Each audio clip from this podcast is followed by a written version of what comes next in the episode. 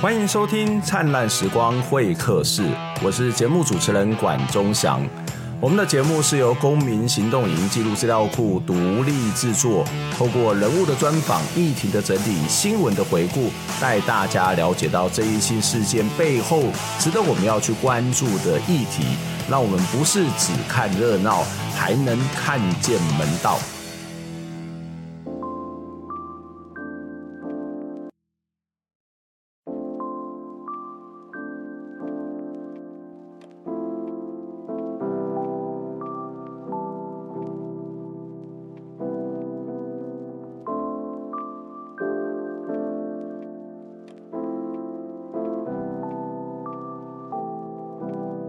您现在收听收看的是《灿烂时光会客室》，我是节目主持人管中祥。《灿烂时光会客室》是由公民行动影音记录资料库独立制作，我们透过人物的专访、议题的整理，还有新闻的回顾，带大家了解到一些争议性事件背后值得我们要关注的议题。让我们不是只有看热闹，还能够看门道。我们有 YouTube 频道，有 Podcast 频道，欢迎大家能够订阅、收听、收看。当然，我们很期待你可以透过捐款的方式来支持我们。透过您的捐款，才能够让我们走得更远、更好，做更多、更好的报道、更深入的访谈，让我们可以一起听见微小的声音。今天在节目当中要来跟大家谈一个话题哦，因为台湾一直以来都会比较强调所谓人权立国哦，我们也看到，的确在台湾最近这几年，很多的人权问题慢慢的这些有一些改善，可能包括我们可能看到的这些。呃，比较显著的一些可能包括所谓的移工吧，在某部分的移工的权利好像改善，可是很多的时候，移工的权利的问题还是一样没有变哦。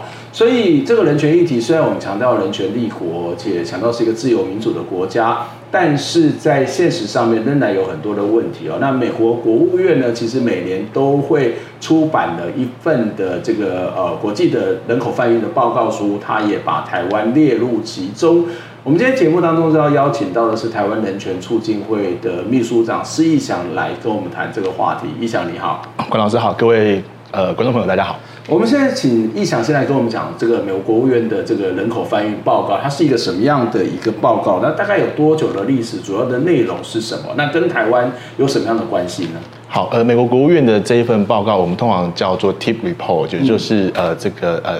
呃一个人口贩运的问题的报告。然后它其实是根据一个叫做巴勒莫呃议定书，哈，它其实是联合国的一个呃在针对人口贩运议题的一份呃呃议定书。然后根据它里面的一些定义，然后呃美国国务院就会呃根据这个议定书所。要求呢，去评比哦，全球各国的这个有涉及人口贩运问题的的这个呃，它有一个评比这样子。那这一这一份报告书，其实它的历史大概从两千年到现在，每年都会在夏天左右会公布。那台湾其实是在二零零四年开始，呃，被美国的国务院做评比这样。那它它这份报告书的呃每一个国家的一个结构，大概就是。会，他会先做一个具体的呃建议，优先建议，嗯，然后建议完之后，他会就呃起诉，然后保护跟这一个预防这三个面向分别的来谈。那这个国家在人口贩运的这个努力以及相关的问题是什么？嗯，然后这几年会开始在每个国家会去呃做一个他这个国家的人口贩运问题的一一个一个概观。所以呃台湾大概在呃这。这这个概观里面就会看到台湾的一个人口贩运严重的问题。不过我想先了解一下这个报告书它的研究方法，或者是它怎么去了解每个地方的人口贩运的问题。呃，是呃，就我的了解，就是这个呃，美国政府哈，他会呃去呃透过一些问卷或实地的访查，呃，当地的一些呃公民社会，Okay. 然后呃以及问政府相关的一个像移民署啊、劳动部约署这些呃地方的他们的提供的一些资料，那美国政府就会根据呃这些资料以及他们所收集到的一些呃资讯呢，然后来写成这一个呃这个报告。那呃这几年。这个呃，我们一些关注愚公的议题的团体也都会被这个美国呃就是再来协会 AIT 去呃邀请去提供一些资讯，然后呃呃做成他们每年报告的内容。嗯，所以它其实是一个有呃实地访查，然后会看一些客观的，可能包括法规或者是一些相关政策的内容，是，然后来作为他们评比的一个标准。对，他们也会分析一些就呃人口欢迎防治法，我们的检察官的起诉率啊，嗯、然后法院的定罪率等等。嗯嗯。那跟台湾的关系，刚刚是讲到二零零四年的时候，是把它纳入，把台湾纳入到这个人口贩运的这个报告里头。那其实蛮有趣的，就是在台湾，你要想象我们有人口贩运的问题，好像。怪怪的，怎么怎么还会有这个问题？那实际上呢，是是真的很严重吗？还是他只是只是为什么会把台湾纳入？我觉得这件事情就是一个有趣的事情。好，呃，这个其实是很重要，大家可能会忽略。但是呃，人口贩运它的几个样态，包括呃性剥削、劳力剥削跟器官买卖。嗯 okay. 对，那呃台湾的器官买卖大概比较少，但是但是等一下我们会谈的一个呃这个柬埔寨的那个可能会谈到。那但是台湾开始会被纳入人口贩运，其实是因为性剥削，嗯、因为台湾早期会。有这个呃，对于中国啊、东南亚一些一些国家的女性，然后呃，后呃引进他们来台湾从事这个非法的性工作，嗯、然后呃，就是开始受到美国政府的关注。所以台湾呃的的，其实人口贩运防治法之所以会立法。其实是在这个 TIP report 以及美国政府的施压之下，对，我们才去立法，然后开始针对呃性剥削的议题去做处理。那呃，那这几年其实性剥削，台湾的性剥削的呃的状况。大概已经比较少了，嗯，哦，那呃，但所以这几年报告都强调在移工人口呃强迫劳动的这个部分，嗯，所以它其实不是一个真正的所谓的人口买卖，那种说人口贩运的概念或者是这个样态，事实上是有很多种的。是是，是。那回到这个台湾的这个状况来讲，那当然也包括公布了今年台湾的这样的一个人口贩运的这种评比的报告，在国际之间，台湾的人口贩运问题是严重吗？那这个是一个比较横向的比较。那如果跟过去的台湾人口贩运问题比较起来，这几年有什么不同呢？好，呃，如果跟其他国家比较，呃，我最近有有在看这个伊朗跟阿富汗。他们的那个人口移动所造成的一些人口贩运，那他们那边不管是对呃男呃男男童的一些呃有害的习俗，或者是对于一些贫穷者难民的这个呃劳力剥削、性剥削，其实跟台湾比起来，呃，真的台湾是比较好。嗯。那但是台湾对于一些非公民，像是呃家事代理看护工，还有外籍渔工这一些，呃，也是因为国际移动。然后，呃，因为相关的呃人权保障不足，所以很容易让呃这个这一些呃非公民，然后非台湾人的这一些呃人受到这个呃强迫劳动的问题。嗯、那呃，所以台湾其实从早期的性呃这个性剥削到现在，主要是以劳力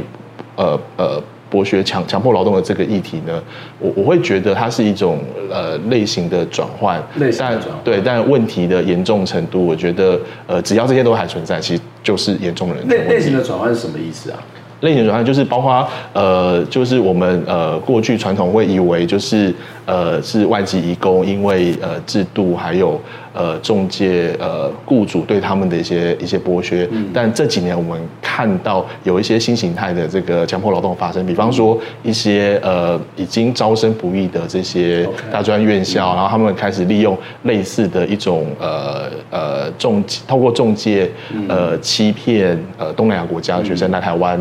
名义是呃留学，但其实是、嗯、其实是我我觉得这个某种程度上面可能更可恶啊、哦，当然当然对 对，就是人家这个这个我们待会再继续谈。人人家来这边就是来读书的，然后或者说你出来半工半读，或者某种产学合作，结果你骗到工厂里面，然后那个工厂的待遇又是一个很糟的待遇。是，是那这个其实是一个我觉得假借某种的文明，假借某种的进步，假借某种教育之名去实施这个剥削。当然，这可能不是政府的问题，而是这些大学的问题。可是它绝对跟制度是有关，是或者政府怎么去介入到这样一个现象，也也是一个很重要的讨论的面向。是是，是是。那你刚刚谈到说它是一个国际的评比，所以。台湾的这个在里头的评比的大概是一个什么样的层级呢？好，呃，这一个呃 TIP report 的报评比呢，大概会把这些国家。分成大概三级，嗯，好，那呃，就是第一级叫，就是呃，通常我们都会，我们都知道，它其实就是一个呃，你有做到基础的法治，嗯、然后你有进到呃呃一些基本的一些人口贩运的调查，嗯、然后相关的责任的追究，对等等的，那大概就会落在第一级。所以第一级大概就是你有做到非常非常基本的一些一些防治人口贩运的要求，嗯嗯、那呃基本上就是第一级。那所以就是及格六十分，及格六十分。那第二级大概大概就是呃你呃你有这些问题，然后呃但是你有稍微的一些改。呃，一些改进，但是做的还不够，嗯、那其实就会在那个地，然后真的完全不理会人口呃这个呃这种这个这个所刚提到的这个巴勒莫议定书，嗯、然后完全放任这些犯罪集团，然后这些人发生，然后政府毫无作为，就会在第三级。嗯，所以台湾是台湾台湾其实已经呃连续大概呃。呃十呃十几年都是第一集，好像是十四年的样子。所以这个是好还是不好？被列入报告书，感觉第一集感觉哎不错，可是被列入报告书，或者是其实有更好的，它是不会列入到报告书里面的。哦，没有没有没有，它应该是全球各国都会，全球都会做评比，包括美国自己，它也会也会做。所以我们还是在所有的国家里面，相对是好很多的嘛，是这个意思吗？嗯，可以。可以这么说，从比较从比较的比较的概念底下，可以可以这么说。嗯嗯。可是回到一个更根本的问题，就是我们一开始我讲我们是人权立国，嗯，那但是为什么还会有这些人口贩运的问题？嗯，我想哦，就是台湾确实在整个亚洲或呃国际，像包括像 Freedom House 或 Civic Monitor，或者是一些呃联合国的一些评比，我们确实在自由民主人权的价值，其实呃目前站在一个呃相对呃是比较先进的国家，嗯呃。那尤其尤其在亚洲，我们呃，包括 Freedom House，然后新呃无国界记者，呃或者是呃呃一些，包括我们通过呃这个同性婚姻，然后这也是这几个指标都显示台湾确实可以说是呃人权进步的国家哈。但但是非常讽刺的就是我们的不管是政府，然后法法治或者是一般社会大众，对于在台湾的非公民。嗯，其实往往是视而不见，或是不会认为说他们的权利被剥削，嗯，会呃应该是一个严重的问题。那我觉得很关键就在台湾，呃，其实很多的政策、法律或政治人物，呃，他们会愿意去改革，原因是呃有呃基本的一些呃，包括政治民主选举的这些呃机制，然后呃让呃就是说呃政治人物在这种呃民意。的这个要求之下，呃，会愿意去推进一些人权的议题。嗯，可是我们看到，对于一些非公民，像移工，他们根本就没有投票权然后他们的意见也经常不被呃不不被重视，包括像疫情期间。呃，所有跟防疫有关的的这措施，其实移工都被都被呃怎么讲？就会被限制啊，被限制、被边缘化，或者是最后才想到，就是失联移工关起来就没事了。哦，对，那个苗栗国，对苗栗国的，对对。那那所以我会觉得说在。呃，台湾如果要真的称得上所谓人权立国，它其实是呃更应该要对于呃包括移工、包括无国籍者、包括来寻求庇护者，就是像我们一直在讨论很多次移民法、难民法等等这些问题，对，它也会是在这个评比项目里头。嗯呃，只要呃。这些涉及这个我刚刚提到的劳力剥削、性剥削跟器官买卖，就会在这个评比里里头这样子。嗯，所以你刚才在强调一件事，就是所谓的公民跟非公民，我们可以很明显的从你的这个回答当中是有一些很大的落差。嗯，待会也许我们可以再继续谈这个话题哦。不过，虽然你刚刚谈到说，在整个国际评比当中，台湾被列为是第一级，可是有一些组织哦，例如说，包括这海洋。海鲜倡议小组、跨国联盟，在这些这样的一个组织，或者台湾的一些国际团体，或者这些台湾的刚谈到移工移民的团体，他反而是反反对哦，把台湾列在第一级，他觉得实际的情况是是更为严重的。那这就出现的一个很有趣的现象，就是诶，为什么我们种在第一级，大家很开心嘛？那为什么这些实际上面的第一线的工作者，他会觉得其实我们是不够的呢？嗯，那到底现实跟这个所谓的呃这些呃标评比之间的落差又是什么呢？从这些移工团体，从这些海海鲜的这些所谓的团体，或者这种国际海洋保护的这些移工团体来讲，那他们看到的这个面向，为有有什么不同？好，就是就是正因为我们第一集那个政府都太开心，然后开心过度了，嗯、然后呃，然后就会忽略了其实。报告内容里面哦，其实这个呃呃里面会列了非常多台湾的这个强迫劳动问题以及应该要做的事情。这样，嗯、那呃我就请问各位观众，就是说呃如果呃过去如果你考了及格六十分，你会真的很开心吗？或者是呃就是说你作为就是只是及格边缘，你会很开？其实其实。第一集大概就是这个概念。那我们之所以会要求这个呃，美国应该要把台湾降级，其实就是看到过去每年哦，台湾第一集不管是媒体还是政府，其实都会就是呃非常欢庆的说啊，台湾就是是低级的国家，然后人口贩运问题呃不严重，所以我们就这样好棒棒，然后就过去了。但是你如果呃有仔细的去看历年的这一个呃。TIP Report 台湾的部分，你会发现，哎，为什么去年的报告跟今年？好像就是呃没有什么改变，就是差不多，就几乎那个文字几乎都一样。还有那那就是就表示就是说，我们就一直在六十分左右，但是根本没有想要呃进一步的，就是改善里面的很多呃具体的问题。那包括这个家事移工哦，就是到目前为止还是没有没有一个呃符合劳基法基本的规范。然后包括这个呃远洋渔工的血汗问题一不断的发生，这个都是这几年。不断的在呃强调重复的问题，但是呃我们的政府其实每次呃高兴完，然后就没有下一步的作为了。嗯嗯嗯，我其实，在几年前写过一篇文章，里面我也引用了这个人口贩运报告书。嗯、我其实，在节目当中在以前有谈过。那但是我今年在看这个人口，呃，这个所谓人口贩运报数，就像你刚刚讲的，它其实长得差不多，然后原来的问题它都一直是存在。那其中其实比较严重是你刚刚谈到的这所谓的移工移动的问题，而是包括刚刚说家事劳动的这些移工，以及叫远洋的移工。那我们先休息一下，我们再回过来谈这两种类型的这种移工，他们实际上面遇遇到的这种状况是什么？为什么政府人家已经提出那么多次了，不管是国内的团体也好，或是国际的团体也好，或者是刚刚谈到的美国国务院的这个人口翻译报告书里面都提出来了，那为什么我们还是没有办法改善？它到底面临到什么样的问题？到底对政府来讲有什么困难？我们先休息一下。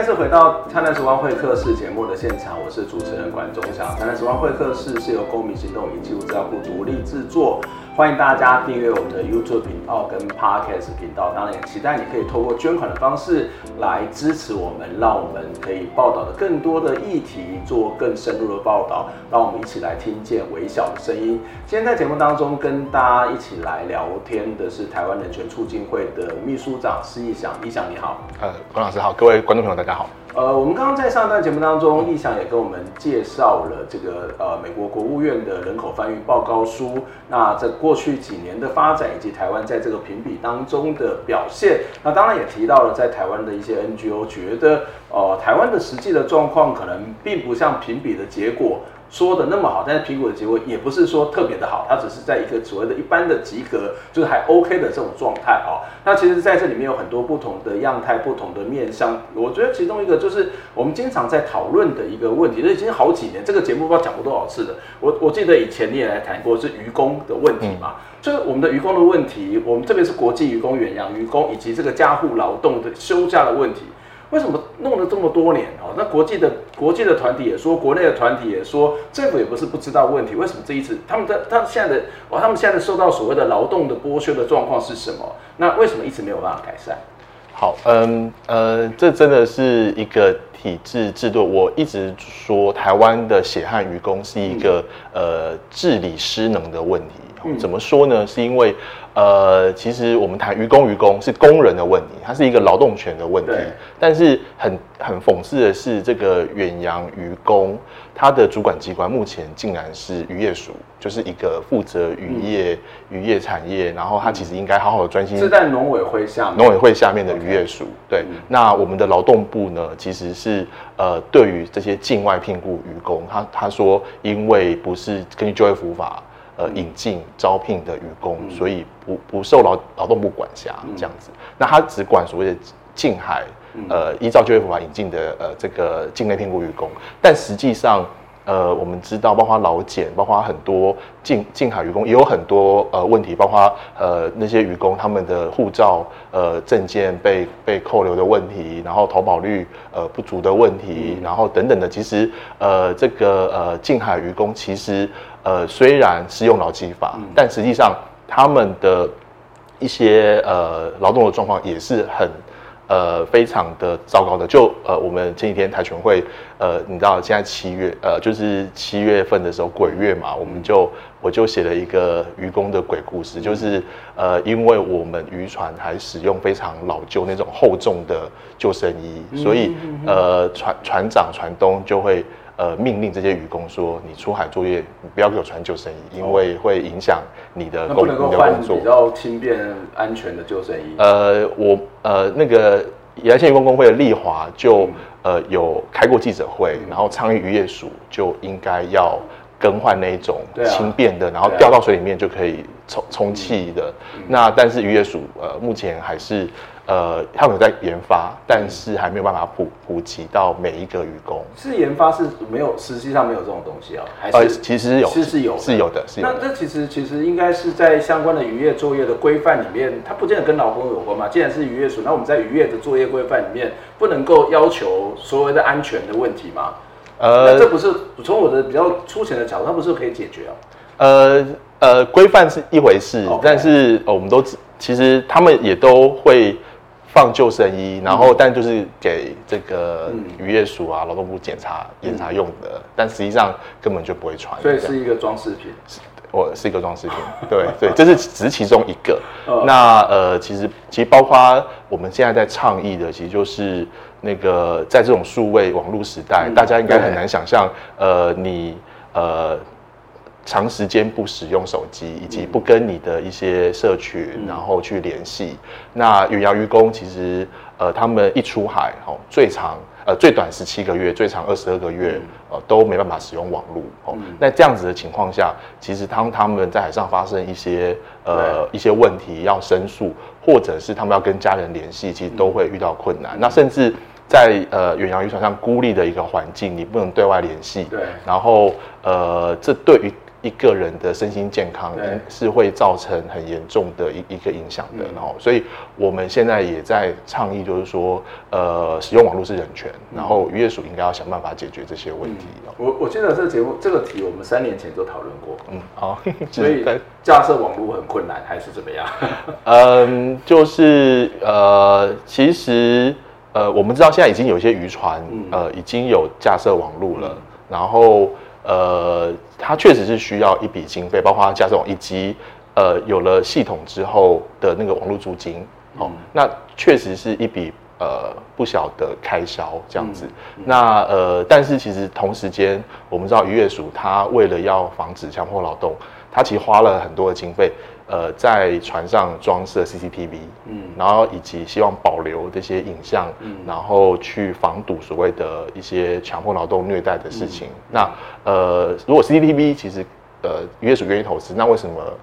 呃 WiFi 不行？哦，那我们会觉得就是呃这一些对渔工有利的这些呃政策啊，这些做其实呃对于船东。呃，这些雇主其实也应该是有利的，因为一个、嗯、呃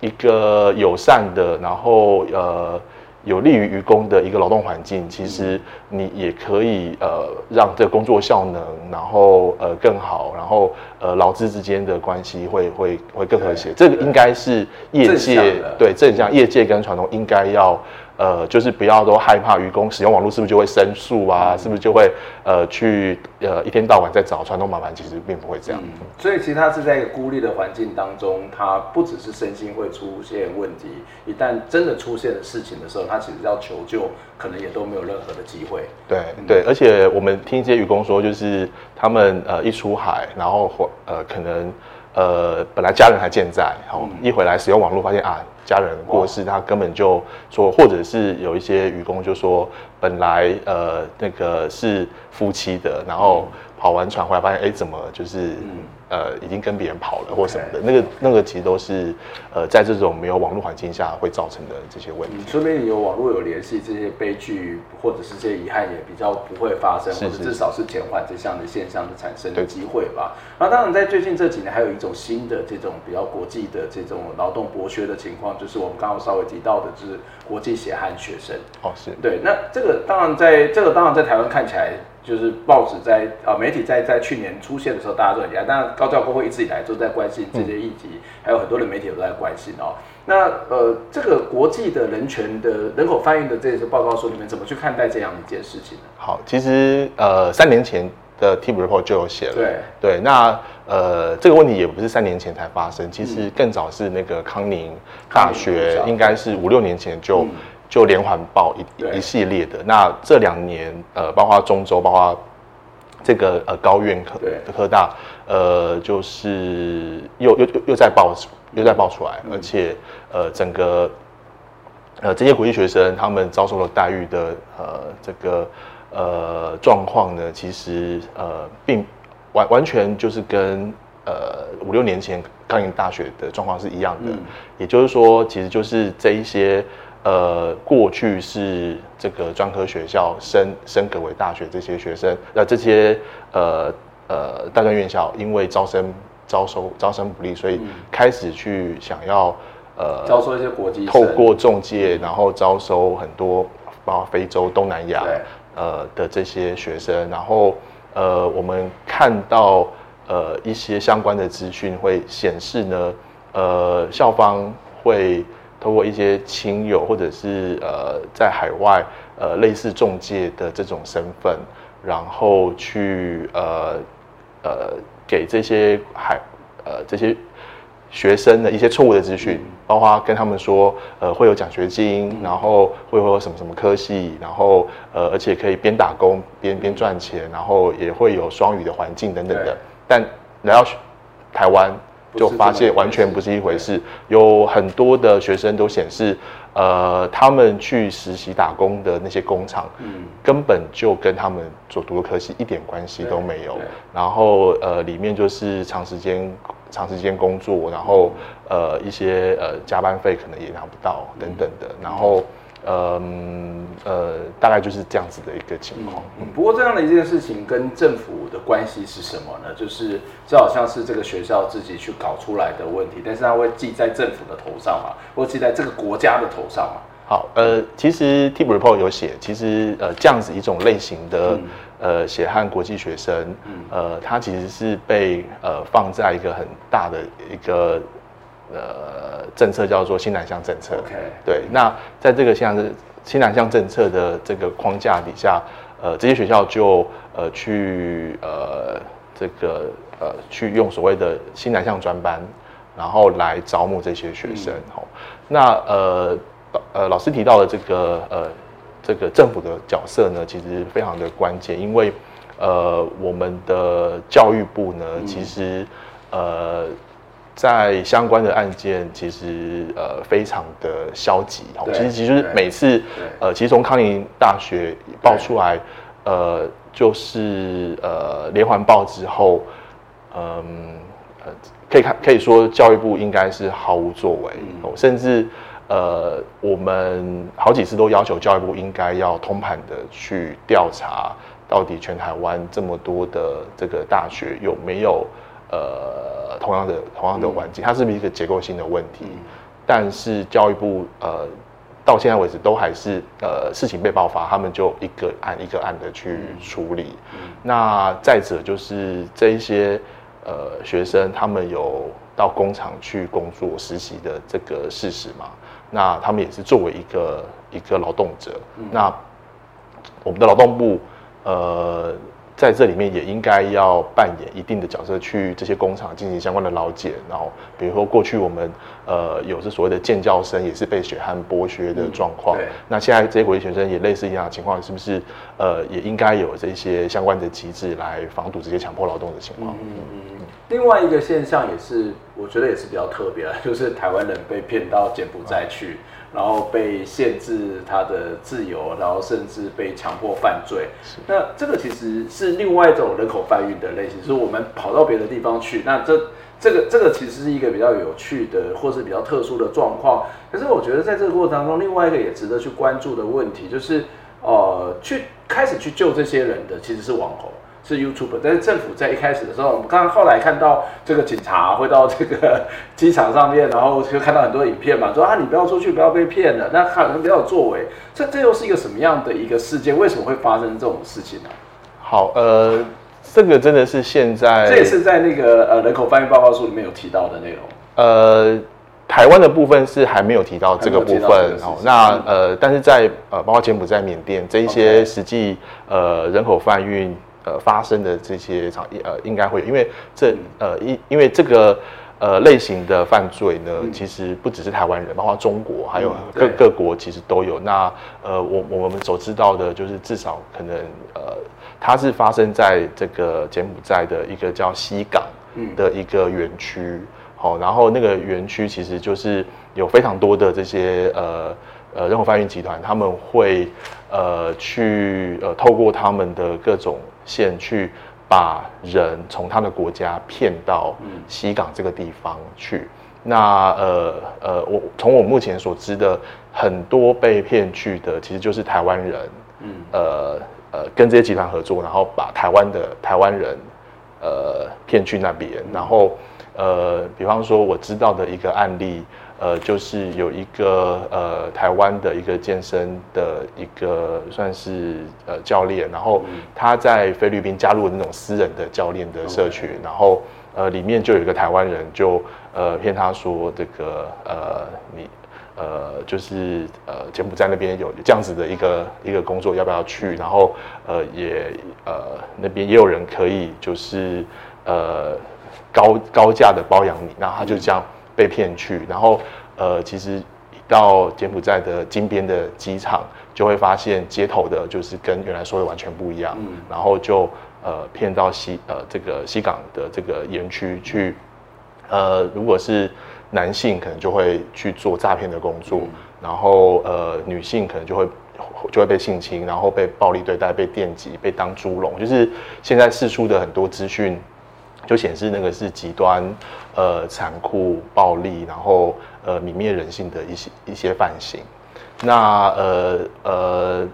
刚刚老师提到了，就是说我们台湾政府的角色是什么？嗯、那其实非常讽刺，到目前为止，呃，不只是网红，还包括这个白白狼张张安乐，其实呃也有动用他的关系救了一些人出来。那但到目前为止，台湾政府呃一直没有相关作为，甚至。呃，有很多的这一些在里面对外求救，呃，也找到台湾政府，但是呃，我们的呃呃这个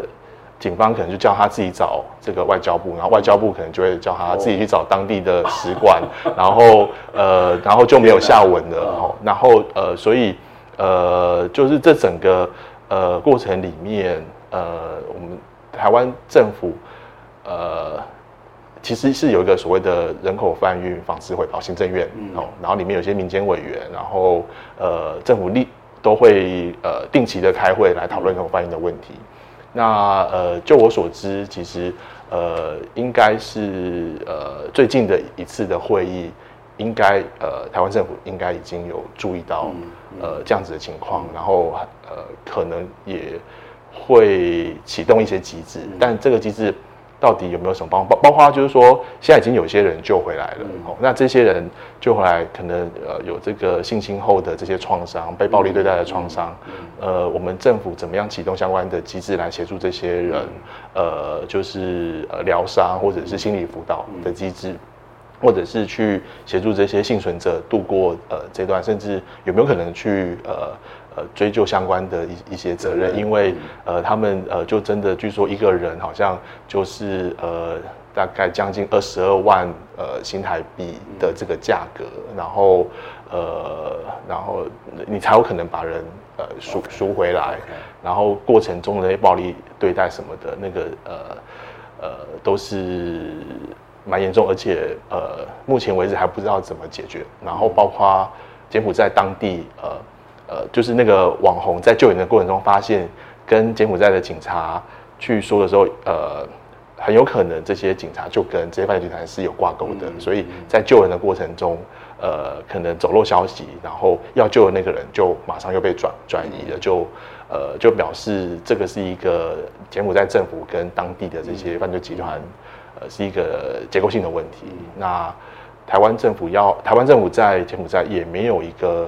呃，就是说呃办事处，或者是有彼此之间有这些呃外交上的这些关系，然后、嗯、那在救援上又会又会更困难。嗯，对。嗯，不过我们录影的时间是八月四号啦，希望我们录完影之后，就是我们可以看到政府到播出内可以有一些更积极的作为。不过因为到现在为止看到的，大家就是。呃，警方会去在机场里面做一些提醒或一些警示哦。那可是包括实际的救援行动，或者是刚刚谈到这些之后的这种呃这种所谓的疗伤的这些问题，甚至它可能是一个国际之间的合作打击犯罪的问题，嗯、这应该都需要更积极的去面对这件事情。那最后想要请教易想的是，呃，我们刚刚谈到很多这个这个所谓的人口贩运的一些问题哦。那呃，但是台湾政府并不是毫无作为。那最近这几年，台湾政府在人口贩运的这个改善的部分，它做了哪些事情？还有哪些是我们在需要再做改善的呢？是，嗯，呃，因为这几年台湾的人口贩运问题都集中在这个强迫劳动，尤其是外籍渔工的部分哦，嗯、所以呃呃，包括美国、欧盟哦，还有民公民公民社会都给台湾。呃呃，血汗渔业的这一个很强大的压力，对，所以呃，渔业署在呃今年有一个叫渔业与人权行动计划，嗯，对，那它其实是呃这个渔业署跟公民社会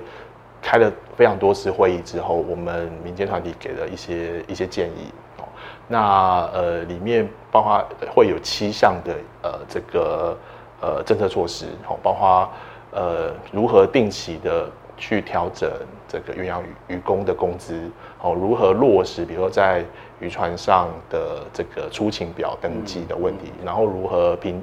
评鉴跟规范中介等等的这些，呃，试图透透过一些政策来呃改善这个呃远洋渔业里面血汗血汗剥削，然后强迫劳动的这些问题。哦，那呃呃。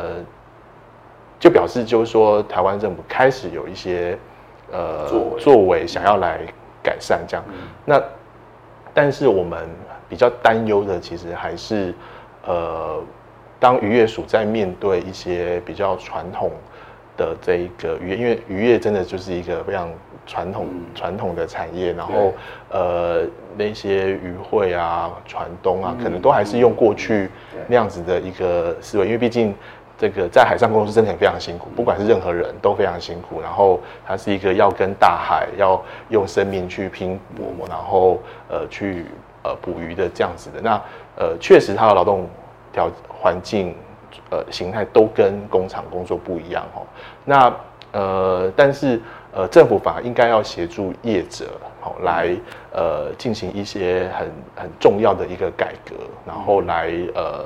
去创造渔工一个呃尊严的劳动环境，嗯、那这个方向其实也才能让台湾的呃渔业永续经营哦，因为呃现在已经面临到海洋呃资源枯竭，哦，然后呃国际油价的这个上涨，也包括很多海外的市场都已经开始在禁止哦那个血汗劳动的这一些商品哦，新疆棉哦，其实我们台湾的呃渔获渔业。渔获渔业制品是跟新疆棉是并列在美国的这个禁止强迫劳动清单里面，那而且也真的有渔船的这个渔获被扣在美国的海关哦，被呃没办法去做生意。好，那呃所以为了要让这个台湾的渔业呃有竞争力，然后永续经营下去，政府应该要带动大家去去做改革，才有可能呃去解决呃。血汗劳动的问题，嗯，我想这是一个很严重的问题，它不是一个纯粹的人权的问题，也不是一个纯粹国内人权，它是一个国际人权的问题。那它也不是一个纯粹的人权问题，而是一个台湾国际形象的问题。就是我们一直想要去跟世界接轨，甚至我们也希望更多的盟邦跟友邦来支持台湾的国际地位哦。可是，在这个支持的同时，其实这些友邦们也提出了一些提醒，也提出了一些建议。这也不是只有他们提出建议，在国内不管是媒体也好，或是 NGO，早就提出很多很多的建议。那政府真的要去改善这些现象，因为所有的问题都会在啊，所有的问题都会记在政府的头上。那其实对台湾的国际形象绝对不会是一件好事。那今天非常谢谢逸翔来接受我们访问，希望下次有机会再跟你谈请教相关的问题。好，我们下次再会，拜拜，谢谢，拜拜。